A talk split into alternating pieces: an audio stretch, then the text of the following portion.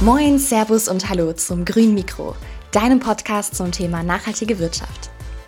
Unser Host Markus Noack interviewt für euch die CEOs und GründerInnen nachhaltiger Unternehmen sowie Prominente und WissenschaftlerInnen. Wir stellen euch die Gründungsgeschichten erfolgreicher, nachhaltiger Unternehmen vor und begleiten deren Weg von der Gegenwart in die Zukunft. Ganz besonders interessieren uns natürlich die Menschen hinter den bekannten Marken. Prominente Persönlichkeiten und WissenschaftlerInnen ergänzen den Teil, den die Wirtschaft nicht darstellen kann. Ja, Thorsten Rose, darf ich da zitieren, hat das letztens noch für die Brand 1 gesagt. Äh, was Marx am wichtigsten, was er beigetragen hat, ist dieser absolute Mut. Mhm. Weißt du, wir haben viel schneller entschieden. Wir haben innerhalb von wenigen Wochen nach dem Start die Mission Zukunft fertig gehabt. Ne? Und das war nur ein Grobleitfaden, was machen wir heute für morgen und heute für übermorgen und äh, haben krasse Entscheidungen gefällt. Ich möchte mal ein Beispiel sagen. Wir haben sofort gesagt, wir sind in 13 Ländern, aber wir ab jetzt präferieren wir nur noch fünf Fokusländer. Moin, Servus und Hallo zum Grünen Mikro. Mein Name ist Markus Noack und ich bin der Gastgeber des Grünen Mikros.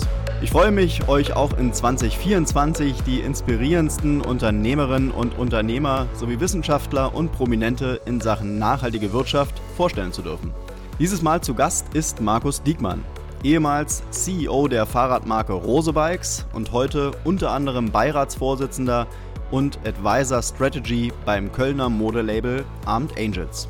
Euch erwartet ein spannender und offener Einblick in das Leben eines Unternehmers und eines Managers, der mit Rose Bike schon eine, schon eine echte unternehmerische Erfolgsgeschichte hingelegt hat und es jetzt mit Armed Angels noch einmal wissen will. Aus technischen Gründen mussten wir das Gespräch leider vorzeitig beenden, sodass ihr nur drei Viertel des Podcasts heute schon hören könnt. Wir hoffen, den Rest noch nachliefern zu können. Jetzt aber viel Spaß mit Markus Diekmann. Und noch ein kurzer Hinweis unseres Partners der Gesund Leben Messe. Mehr Sport, gesunde Ernährung, weniger Stress. Bereit, deine Neujahrsvorsätze endlich in die Tat umzusetzen? Dann kommt zur Gesund Leben Messe am 24. und 25. Februar in die Jahrhunderthalle in Frankfurt. Mit Vortrags- und Fitnessprogramm, Gesundheitschecks und Infoständen. Tickets und Infos unter gesundleben-messe.de.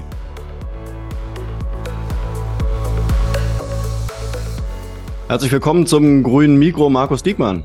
Moin, moin, moin, Grüße. Hallo, grüß dich. Ja, ähm, bevor wir auf deine äh, Biografie und auf das, was du unternehmerisch schon in deinem Leben gemacht hast, eingehen, äh, stell dich doch mal kurz äh, bitte in eigenen Worten mal kurz vor. Ja, ich bin Markus Siegmann, Papa, Manager, Sportfan. Viele kennen mich, äh, weil ich mit Rose Bikes äh, ein paar coole Sachen machen durfte oder jetzt mit Armed Angels und äh, bin leidenschaftlicher Mensch auf allen Ebenen. Okay. In deinem LinkedIn-Profil äh, habe ich ein Motto gelesen und da steht Test, Learn, Build Bigger. Ähm, erzähl mal kurz, was, was verstehst du darunter? Ja, ich bin ja so lange in diesem Business drin und auch im Management und habe ähm, nicht nur selber als Geschäftsführer viel bewegen dürfen, sondern auch als Berater. Und früher habe ich immer diese unendlich langen äh, und intensiven Zeiträume genutzt, um ja, fünf Jahrespläne, drei Jahrespläne, zwei Jahrespläne zu erstellen, mit tausend Annahmen verknüpft und Learnings und hier noch ein Konzept und dann noch ein Konzept und dann passieren Dinge, die alle nicht drin standen und dieser Business Case, ob der am Ende eintrifft oder nicht oder am Ende der Gewinn rauskommt, weil man doch noch zehn Variablen getauscht hat in der Praxis. Also habe ich das Ganze abgeschafft und habe gesagt, das Einzige, was ich möchte, ist gewinnen. Und wie, das entscheiden wir maximal agil auf dem Weg.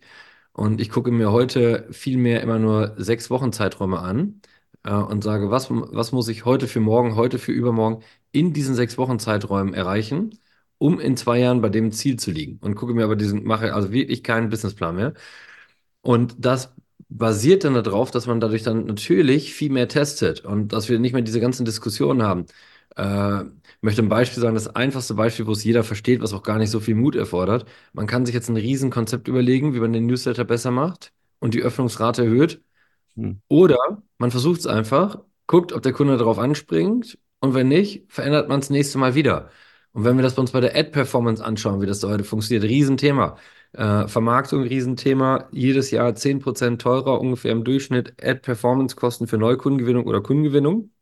Müssen wir also immer mehr äh, optimieren und das funktioniert nur, wenn du auf Test Learn Build Bigger, weil welche, und du kannst vorher so, schla so schlaue Menschen zusammenführen, wie funktioniert die Ad, wie, auf was springt der Kunde an. Am Ende wissen wir es alle nicht, sondern nur, wenn wir es testen, schneller drauf lernen und das mit KI-Algorithmen verknüpfen. Und das ist der Hammer. Oder wenn wir ein neues Geschäftsmodell äh, probieren. Lasst uns das riskieren und lasst uns am lebenden Objekt es weiterentwickeln. Das erfordert natürlich viel Mut. Das, das erfordert auch, dass du ein starkes Team hast, was in richtigen Momenten agil entscheiden kann. Das ist nämlich der Nachteil der Agilität. Äh, wenn du noch nie ein Haus gebaut hast und du baust es zum ersten Mal, dann ist es immer schwierig, ad hoc die richtigen Entscheidungen zu treffen. Und darum Test, Learn, Build Bigger, diesen Mut, diesen Mut, den du brauchst. Du brauchst aber auch die Leute, die natürlich das leben können und die das Know-how auch haben, die richtigen mhm. Entscheidungen in dem Moment treffen zu können. Mhm. Aber ist das dein Lebensmotto mittlerweile oder weil am Ende klingt es ja sehr nach A-B-Testing, also was ja viele Unternehmen machen. Nee, A-B-Testing ist äh, nicht weit genug gesprungen. Das ist mein Lebensmotto schon immer gewesen. Aber guck mal, ich habe ähm, hab noch nie groß überlegt über Dinge, ob ich sie mache. Ich möchte sagen, mit 13 haben wir die Schülerzeitung gegründet mit Freunden an der Schule. Da haben mhm. wir nicht drüber nachgedacht, machen wir das oder nicht. Ja. Und am Ende hat es sich gut verkauft und äh, wir konnten uns komplett eigenfinanzieren. Mhm. Dann habe ich äh, meinen mein Beruf gehabt und habe das alles und habe richtig viel Kohle als 23-Jähriger äh, verdient. Ich das große Glück, dort schon in der Beratung sein zu dürfen und hatte 10.000 Euro D-Mark, äh, 10.000 Euro. Und das war ja 2003. Das waren 10.000 Euro für so einen 23-Jährigen, war richtig viel Geld. Und habe ich von heute auf morgen weggeschmissen, weil wir uns selbstständig gemacht haben. Und da habe ich auch nicht überlegt, hm. äh, werden wir uns damit durchsetzen? Wird das funktionieren? Wir sind im Bereich angefangen, wovon ich gar nicht so viel Ahnung damals hatte, nämlich Online-Agentur, äh, Schwerpunkt Online, Beratungsagentur. Mhm. Und äh, ob es da Kunden gibt, habe ich mir auch keinen Plan gemacht. Ob das wir haben gesagt, wir testen das einfach. Das mhm. heißt, äh, ich traue mich das bei richtig krass mutigen Sachen. Und mhm. AB-Test äh, ist einfach nur eine Ad so, die andere Ad so. Das ist nicht, ich teste ganz Geschäftsmodelle so. Mhm. Ähm, hier hören viele angehende Unternehmer, Unternehmerinnen zu. Äh, erzähl mal kurz, wie war dein beruflicher Werdegang? Äh, mach uns mal so ein bisschen Mut. Wie, wie wird man erfolgreicher Unternehmer? ja, ich komme ja vom Land und ich komme überhaupt nicht aus einer Unternehmerfamilie und Unternehmerinnenfamilie. Und das ist natürlich dann nicht einfach, weil ich äh, habe aber ganz früh in mir gemerkt, dass ich Dinge verändern und bewegen möchte und habe dann mit 16 als Junge auf dem Land die Wirtschaftswoche damals abonniert. Damals war das wirklich noch für mhm. mich das größte äh, guck mal, jetzt bin ich 44, damals mit 16 das Größte, was man abonnieren konnte. Und ich habe die wirklich in- und auswendig gelesen und nicht, weil mir das irgendeiner gesagt hat, von mir aus. Und ich habe immer allen Unternehmern und Unternehmerinnen zugehört, die ich getroffen habe und habe von denen gelernt, gelernt, gelernt. Und dachte, ja, jetzt muss ich erstmal eine Ausbildung machen. Und was ist das Krasseste? Wo bewegst du am meisten? Wo kannst du das machen? Wo kannst du Unternehmen weiterentwickeln, Unternehmen helfen? Und bin dann Steuerfachangestellter geworden.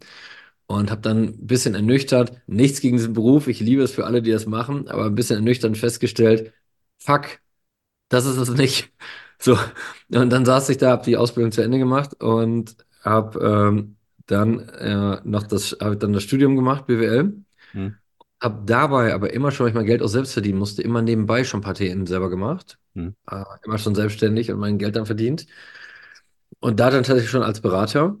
Und äh, darum musste ich mich irgendwann entscheiden, Studium zu Ende machen oder das andere und habe das dann abgebrochen. Das war hm. mir auch wirklich zu theoretisch ähm, immer in diesen Vorlesungen sitzen, acht Seiten pro Vorlesung zu schreiben, dann hätte ich mir auch, es damals schon YouTube-Stärke gegeben, hätte ich mir einfach ein YouTube-Video angeguckt.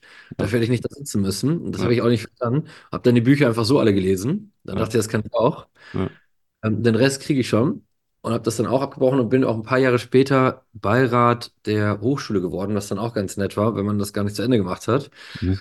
Äh, so, und dann habe ich mich selbstständig gemacht und äh, nach dieser Beratungszeit noch. Und ähm, die ersten vier Jahre waren richtig scheiße, weil wir haben großen Glauben an uns gehabt, dass mhm. wir das schaffen. Und wir haben das geliebt, was wir getan haben und hatten so eine naive Leidenschaft da drin. Aber wirtschaftlich war das eine Katastrophe.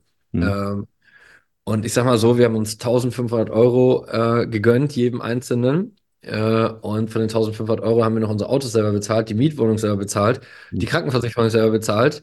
Mitte des Monats konnte ich froh sein, wenn noch ein Euro aus dem Automaten kam. Also das war wirklich, äh, wirklich eine harte Zeit. Und daran, daran, und das wünsche ich mir auch heute von Unternehmer und Unternehmerinnen mehr wieder. Und ich, die Leute, die mich kennen, die wissen, dass ich mich hier stark für Unternehmer und Unternehmerinnen einsetze und Gründer und Gründerinnen mit der Founders League. Äh, wir probieren dort ja denen eine Plattform zu geben, sich zu vernetzen, sich zu lernen, Investoren zu bekommen, sich auszutauschen. Und das hatte ich ja damals alles auch nicht. Das heißt, ich wünsche mir aber heute diesen Mut, vier Jahre lang auch mal richtig durch den Dreck zu gehen und mit ganz wenig Geld, aber diese naive Leichtigkeit und den Glauben daran nicht zu verlieren, mhm. weil da entscheidet sich, ob du ein Kämpfer oder eine Kämpferin bist oder auch nicht. Mhm. Wir sind den Weg durchgegangen und, ähm, war, und haben dann 2009 ähm, das Unternehmen verkauft für ganz wenig Geld, 250.000. Die 250.000 haben wir genommen und haben die in Shopmacher, eine E-Commerce-Beratungsgesellschaft, dann gesteckt, die wir gegründet haben. Und die war dann richtig erfolgreich. Da sind wir dann, und was man lernen konnte, Werbemacher vorher, war zu breit, das war nicht spezialisiert. Wir haben irgendwie alles gemacht. Wir haben Online-Marketing gemacht, wir haben Webseiten gebaut, kleine Shops gebaut. Wir haben alles und nichts gemacht. Mhm. Und Shopmacher war hardcore spezialisiert. Get big or get, get special, specialized or get out. So diesen, und diese Spezialisierung war wirklich ein Durchbruch. Wir sind wirklich dann von einem Tag auf den anderen, äh, ja, hatten, waren wir dann in der damaligen E-Commerce-Szene, die noch gar nicht so groß war. Da waren wir dann plötzlich super bekannt, konnten alles machen, konnten alle beraten. Das war dann der Hammer. Die Firma habe ich dann 2015 verkauft, also nach zehn Jahren Werbemacher und Shopmacher, was ja ein fließender Übergang war, war es dann irgendwann leid, muss ich sagen. Ich habe es nicht mehr gespürt. Ich hatte mhm. einfach nicht mehr ja, ich war raus. Ich habe zehn Jahre für diese Mannschaft alles gegeben, von morgens bis abends, sieben Tage die Woche und alles dem auch untergestellt und wirklich mit voller Lust und Leidenschaft und Passion. Ich habe in damals in alten Interviews, ich wurde damals schon sehr bekannt, äh, in alten Interviews immer gesagt, ähm, ja, ich habe zwei große Lieben. Das ist äh, meine damalige Frau und der Job und beides mhm. ist die gleich große Liebe. Mhm. Würde ich mich heute für schämen, denn heute die Family First, keine Frage, aber damals das würde ich nur sagen, wie krass ich diese Leidenschaft da drin hatte mhm. und diese Passion. Und ja, als ich das dann verkauft habe, keine Lust, ich habe es nicht mehr geführt, gespürt, dieses Feuer. War ein bisschen näher und bin ich voll in so ein krasses Loch erstmal gefallen. Das wird allen Gründer und Gründerinnen auch passieren, wenn sie mal sich verändern müssen. Mhm. Plötzlich so eine unfassbare Leere da ist, wenn das vorher so ein Teil war. Und dann dachte ich, fuck, werde ich es nochmal schaffen, diese Power, diese Energie, das Ganze, den ganzen Leidensweg nochmal durchzustehen? Mache ich mich selbstständig, mache ich mich als Manager, was werde ich jetzt? Oder will mich überhaupt einer? Tausend Fragen, tausend Unsicherheiten. Ja, und dann ging es weiter. Und es hm. war erfolgreich. Hm. Da sind wir ja eigentlich schon die ganze Zeit im, im Bereich von, von Fuck-Ups. Ähm, kannst du uns mal so, so ein paar äh, Fuck-Ups so in deiner Unternehmerlaufbahn sagen, aus denen du auch vielleicht was gelernt hast oder wahrscheinlich sogar sehr sicher? Ja, voll. Äh, super gerne. Ähm, ich kann dir die Zuhörer können es ja nicht sehen, aber ich kann es dir zeigen. Das ist dieses Paket, das steht immer in meinem Wohnzimmer mhm. im Bücherregal, damit ich es immer wieder sehe. Das ist das EcoPad. Nachfüllbare Kaffeepads. Und ich weiß nicht, wer sich noch an die Senseo Kaffeemaschine erinnert. Ja. Und das war 2005, dieses ganze Ding. Wir hatten uns gerade selbstständig, 2004, 2005 gerade selbstständig gemacht, Anfang 2005, dieses Ding gesehen in Holland. EcoPad nachfüllbares Kaffeepad für die Senseo Kaffeemaschine. Wir sind, weil wir noch kein Geld hatten, zum Autohaus hin, weil das die Rechte gehörten so einem großen Konzern, so internationalen, haben uns ein BMW, haben BMW Autohaus gesagt, wir müssen uns mal ein Auto leihen, weil wir es Probe fahren wollen. Hm. Sind aber in Wirklichkeit zu dem internationalen Konzern damit gefahren, weil wir wollten natürlich nicht mit unserem kleinen Smart davor fahren. Hm. Da sind wir davor gefahren und ähm, erstmal ernüchtert, wir mussten einfach in so ein Parkhaus und niemand hat uns gesehen, mit welchem Auto wir reingefahren sind. Also dafür hätten wir uns ganz klein müssen.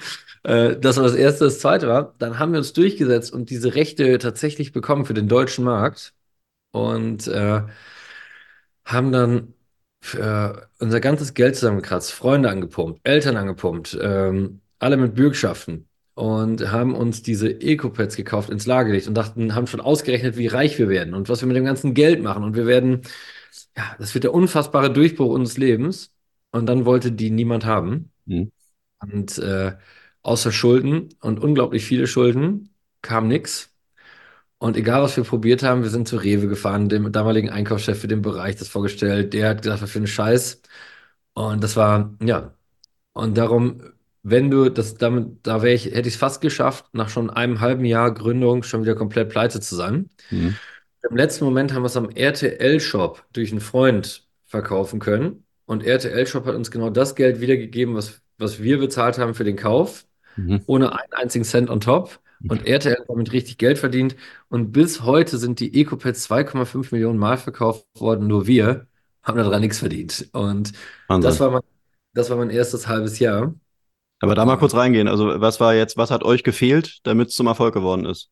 guck mal, wir waren damals die Online-Agentur, die alles darum gemacht hat und haben nebenbei probiert, Eco-Pads in den Markt zu bringen. Und Mhm. ich sag, do what you can do best. Und dann, dann musst du es aber mit Vollgas machen. Mhm. Und dann hätten wir sagen müssen, wenn wir wirklich an die Eco-Pads glauben und das das ist, womit wir äh, unseren Start in die Handelswelt begeben wollen, Mhm. dann müssen wir da äh, die ganze Passion, die ganze Liebe und alles rein. Mhm. Und nur eben nebenbei noch die tausendste Idee. Und das ist, was ich jedem Gründer und jeder Gründerin heute immer mitgebe. Es kommt nicht auf die Ideen an, es kommt auf die operative Exzellenz an. Ob du Mhm. es schaffst, das macht den Unterschied, ob du erfolgreich bist oder nicht. Mhm. Mhm. Also Execution ist eigentlich wichtiger als die Idee, ne? Ja, voll. Und Ja. man vertut sich immer, wie viel jeder von uns hat gute Ideen. Also, und so unfassbar viele Menschen haben gute Ideen, und darum vertut man sich da immer. Mhm. Aber dieser Biss, dieses, dieser unfassbare Wille, wirklich das Tor schießen zu wollen, weißt Mhm. alles Mhm. dafür zu geben, noch den Meter mehr zu laufen, das entscheidet das. Ja. Also ein Müller sein. Ja.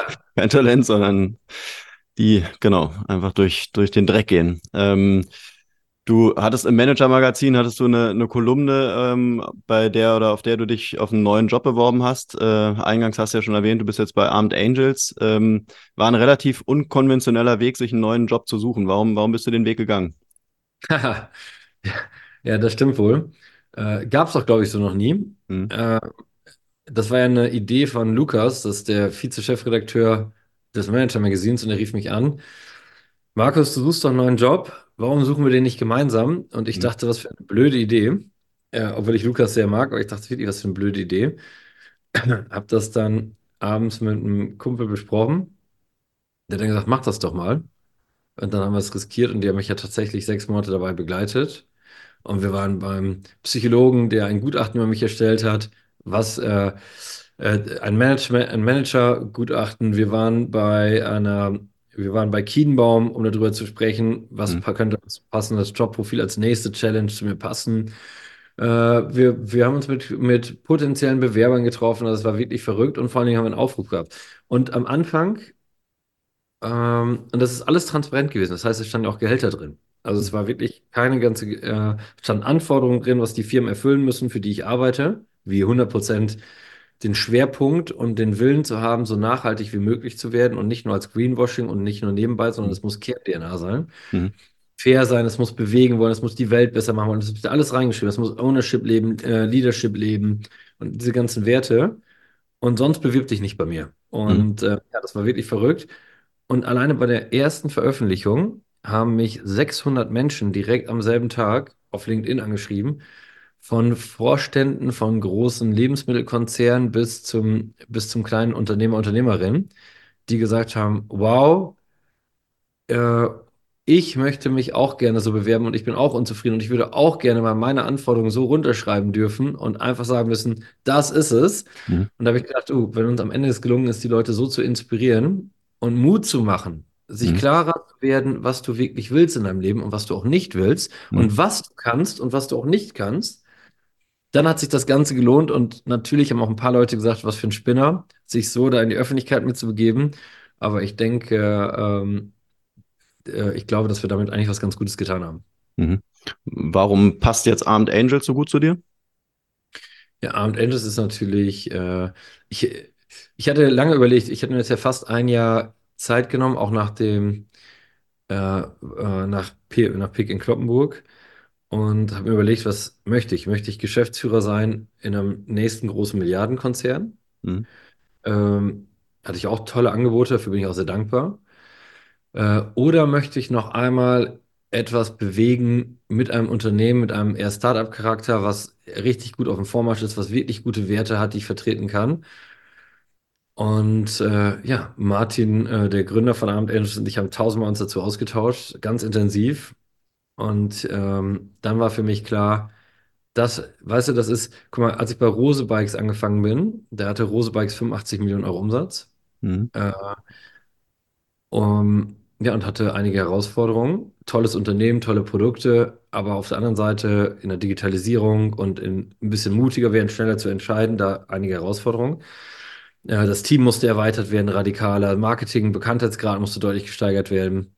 Und als ich zu Rose Bikes ging, da habe ich so viel Kritik bekommen, kann man sich gar nicht vorstellen heute aus heutiger Sicht, die Leute haben immer gesagt, wir hätten jetzt erwartet, dass einer der bekanntesten der deutschen Digitalszene, dass der dann zu dem nächsten großen Ding geht, da was rockt, da was macht und dann geht er zu Rose Bikes. Mhm. In einem super netten Laden, aber irgendwie so ein kleines Ding. Und ich meine, dann sind wir, und das darf ich so sagen, die Thought Leader der Handelsbranche in den Jahren 2019 bis 2022 geworden und haben durch die ganze Corona-Krise mit Innovation und Co. gezeigt und haben gleichzeitig ein rasantes Wachstum schon 2019 auch vor Corona hingelegt. Und ähm, glaube, haben gezeigt, wie man in Digitalisierung, Marketing Vollgas geben kann. Und äh, wenn du anguckst, Armed Angels hat im letzten Jahr 77 Millionen gemacht, hat unglaublich gutes Produkt, hat unglaublich guten Kernwert. Und irgendwie erinnert mich das wieder mhm. äh, an all das, was ich schon mal vorgefunden habe und ich gerne nochmal in meinem Leben machen möchte. Mhm, mh.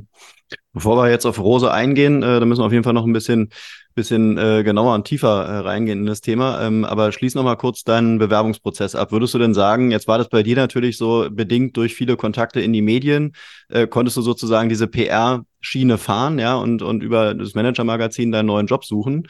Ähm, aber würdest du sagen, sowas könnten auch wirklich ähm, Otto-Normalverbraucher machen? Also gibt es da irgendwie eine Möglichkeit, sich so auf einen neuen Job zu bewerben? Ja, voll.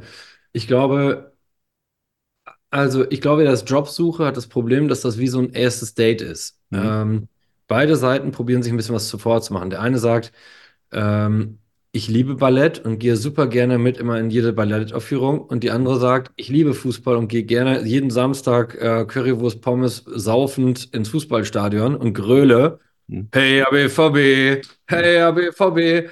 Und äh, beide meinen das in Wirklichkeit gar nicht. Was sie nur machen wollen, sie wollen unbedingt den Deal machen und sie wollen unbedingt zusammenkommen mhm. und sprechen nicht ehrlich darüber, nicht ehrlich genug, was sie wirklich bewegt. Und sich erstmal das so klar machen, ich glaube, was du daraus lernen kannst, sich super klar zu machen. Was kann ich, was kann ich nicht, was möchte ich in meinem nächsten Abschnitt und was möchte ich überhaupt nicht. Mhm. Und das so klar zu formulieren und dann damit zu leben, den neuen Job auch nicht zu kriegen. Und es gibt so viele Jobs, die gerade frei und zur Verfügung stehen das heißt, das darf man sich gerade leisten. Das, vor zehn Jahren hätte ich das nicht so gesagt, aber jetzt darf man sich das leisten. Hm. Zweitens, was man ja sehen kann, bevor ich es ins Manager Magazine gegeben habe, habe ich ja einen Post dazu gemacht und habe öffentlich auf LinkedIn gestellt, genau das. Ja? Was kann ich, was kann ich nicht?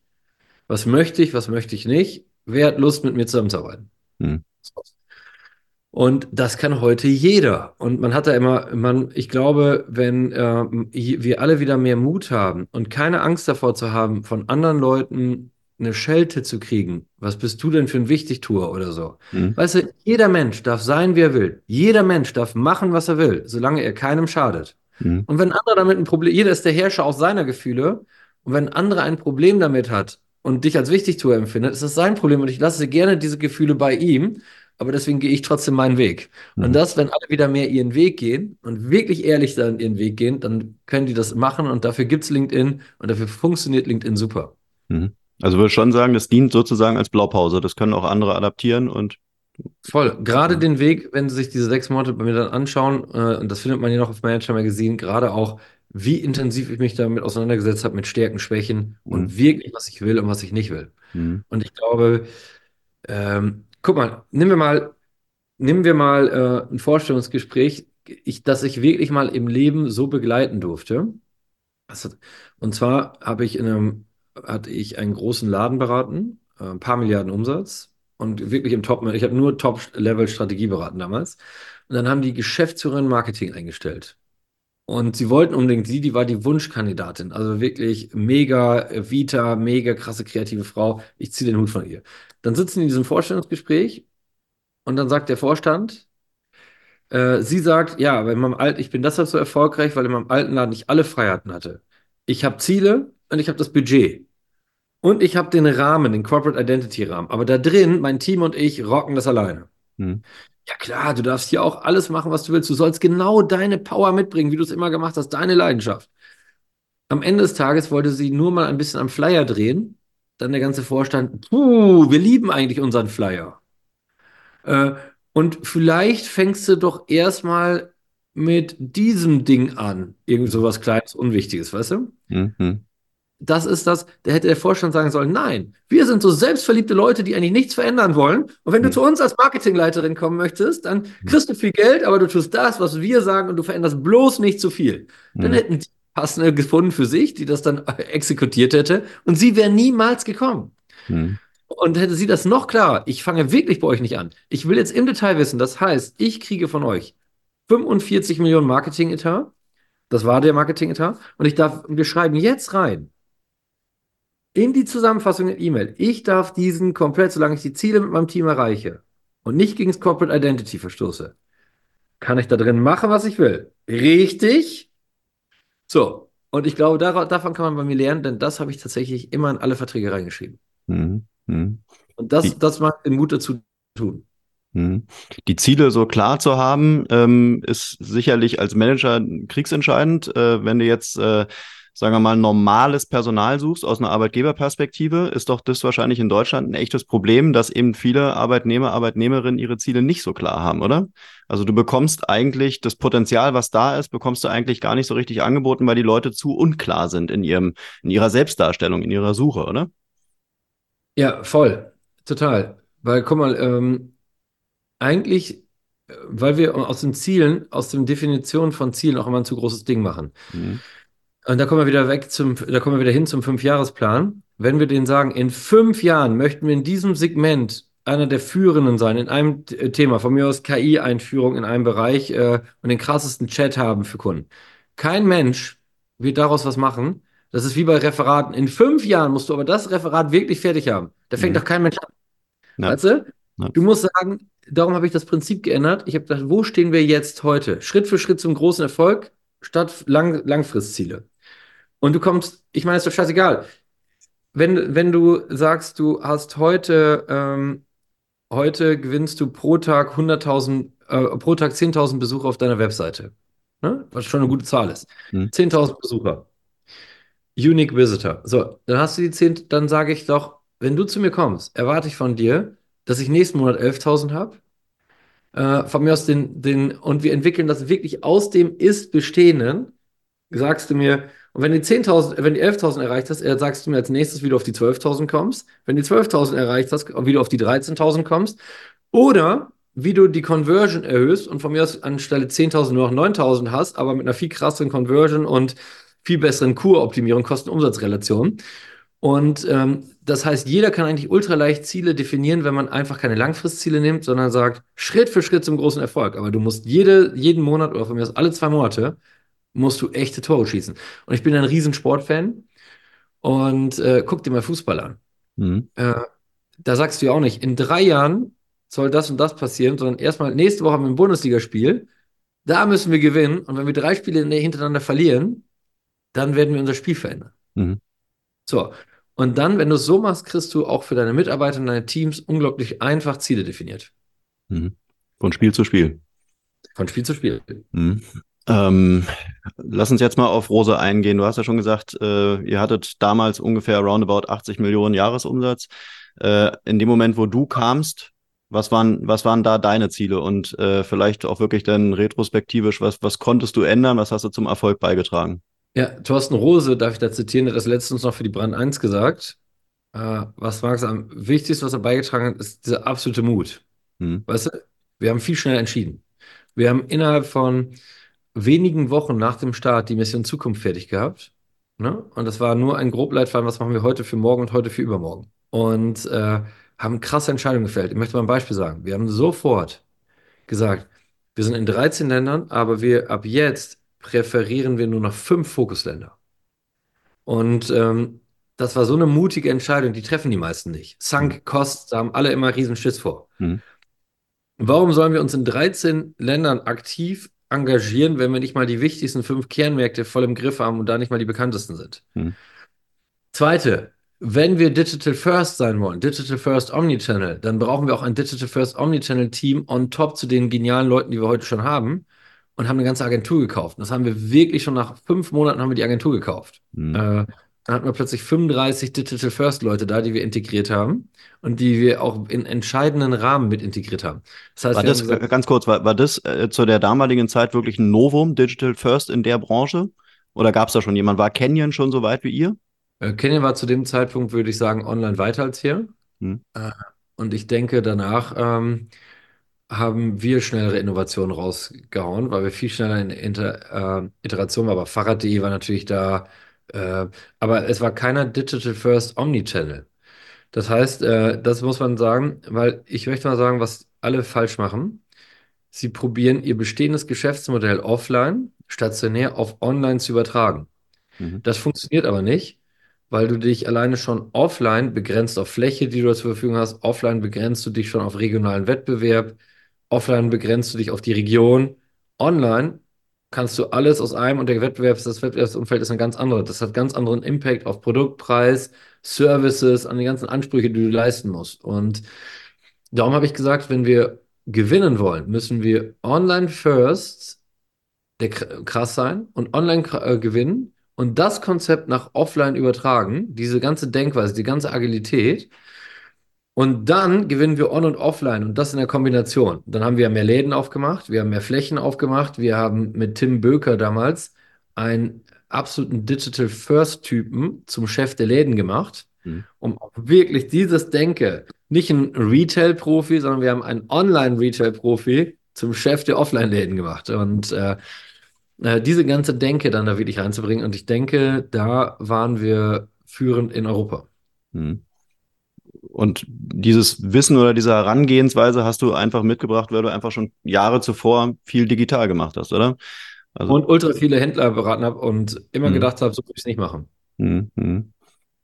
Jetzt steht Rose ja heute wirklich als einer der äh, unter, Unternehmen da mit Canyon, würde ich mal sagen, eigentlich schon äh, ja, die beiden, die digital total geschafft haben, äh, wo einfach äh, das so typische Hype-Marken sind. Äh, jeder will ein, ein, Bike von, von den beiden Marken haben.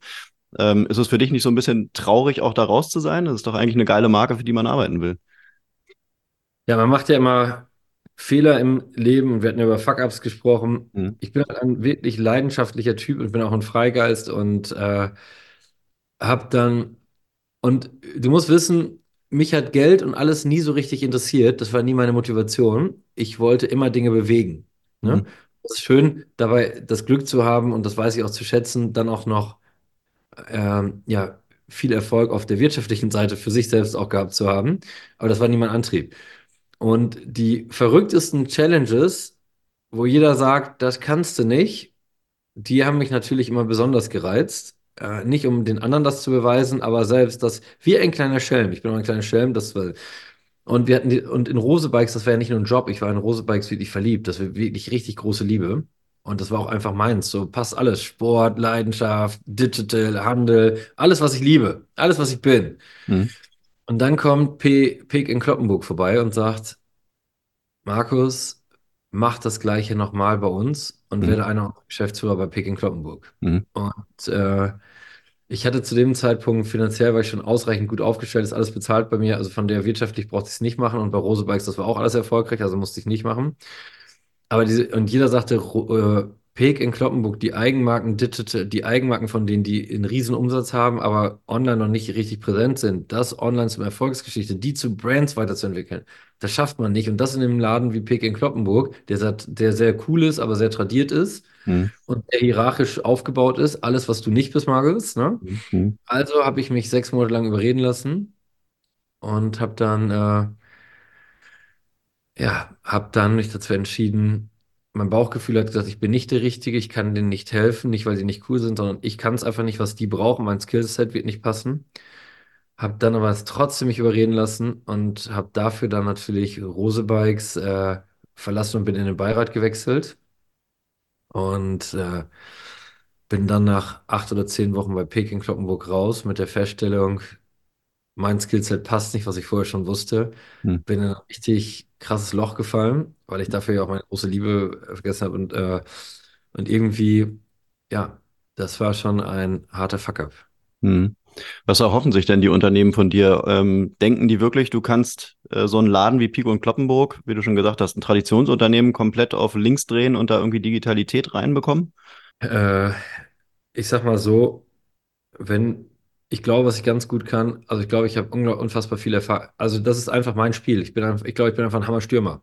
Mhm. Was ich das meine? Und das ist nicht arrogant, sondern ich habe einfach ultra viel Erfahrung, wie das geht, wie Change geht, wie Change funktioniert, in rasant. Also mhm. ich kann das in wirklich rasant, weil ich keine Angst habe, mutige Entscheidungen zu treffen. Eigentlich könnten viele das, was ich könnten, und äh, ich habe vielleicht noch den Vorteil dadurch, dass ich ein riesen Netzwerk habe und immer einen fragen kann, der das schon mal gemacht hat, für jedes mhm. Teilbereich So, das habe ich vielleicht nochmal als Sonderasset. Ähm, äh, aber ich bringe vor allem diesen krassen Mut mit. Und man darf mich feuern, wenn ich mit meiner Spielaufstellung, wenn wir mhm. damit halt Spiele, darf er mich als Trainer gerne wieder rauswerfen werfen und ich gehe auch freiwillig. Aber ich lasse mir nicht vorher da reinreden, sondern ich ziehe das knallhart durch. Und ich werde die verrückteste Mannschaftsaufstellung präsentieren, die man jemals gesehen hat. Und äh, denen viel Liebe und Vertrauen, aber auch viel Challengen schenken. Mhm. Und dann gehen wir nach vorne und gemeinsam nach vorne und machen das mit. Ähm, und ich glaube, das ist etwas, was heute den meisten Manager und Managerinnen fehlt. Sie haben zu viel Angst, das Storming auszulösen nach Storming, Norming, Performing im Change. Sie haben viel zu Angst, ähm, gesicherte Felder aufzugeben, weil sie vielleicht zu viel Komplexität und man sagt immer Pareto 80-20, aber wer lebt das denn wirklich? Mhm. Wer mhm. lebt das wirklich? Mhm und in wie viele Unternehmen du reingehst und siehst, ey, du machst 50 Prozent deines Umsatzes mit diesen 10 Prozent deiner Produkten, aber die Komplexität, die du dir aufbaust, kommt aus diesem anderen Bereich. Und wie, wie oft habt ihr das hinterfragt und das langsam abzuschwächen, stellst doch ein und das ganze Team voll Fokus da drauf. Dann macht ihr 31 Prozent Wachstum da drauf und alles lohnt sich und hat sich und ist abgegangen und ihr seid bei eurer Kern-DNA wieder. Mhm. Und gut, das kann ich. Aber dafür muss es natürlich eine Offenheit geben. Das erfordert, dass du den Freiraum der Gesellschafter oder der Vorstände brauchst, je nachdem, wie du aufgegangen bist, oder deines Abteilungsleiters, dass der wirklich sagt, ich gebe dir diesen Ownership. Ich mache von mir aus in der Zeit ein bisschen die Augen zu, weil ich würde das Spiel anders spielen. Mhm. Aber ich lasse dich mit dieser verrückten Teamaufstellung das Spiel spielen. Und das war's auch schon wieder für heute mit einer neuen Folge Grünes Mikro. Alle Infos und Links zu diesem Podcast findest du in den Show Notes. Wenn es dir gefallen hat, dann abonniere uns gerne auf den gängigen Streaming-Plattformen und lass eine Bewertung da. Wir würden uns freuen. Bis zum nächsten Mal.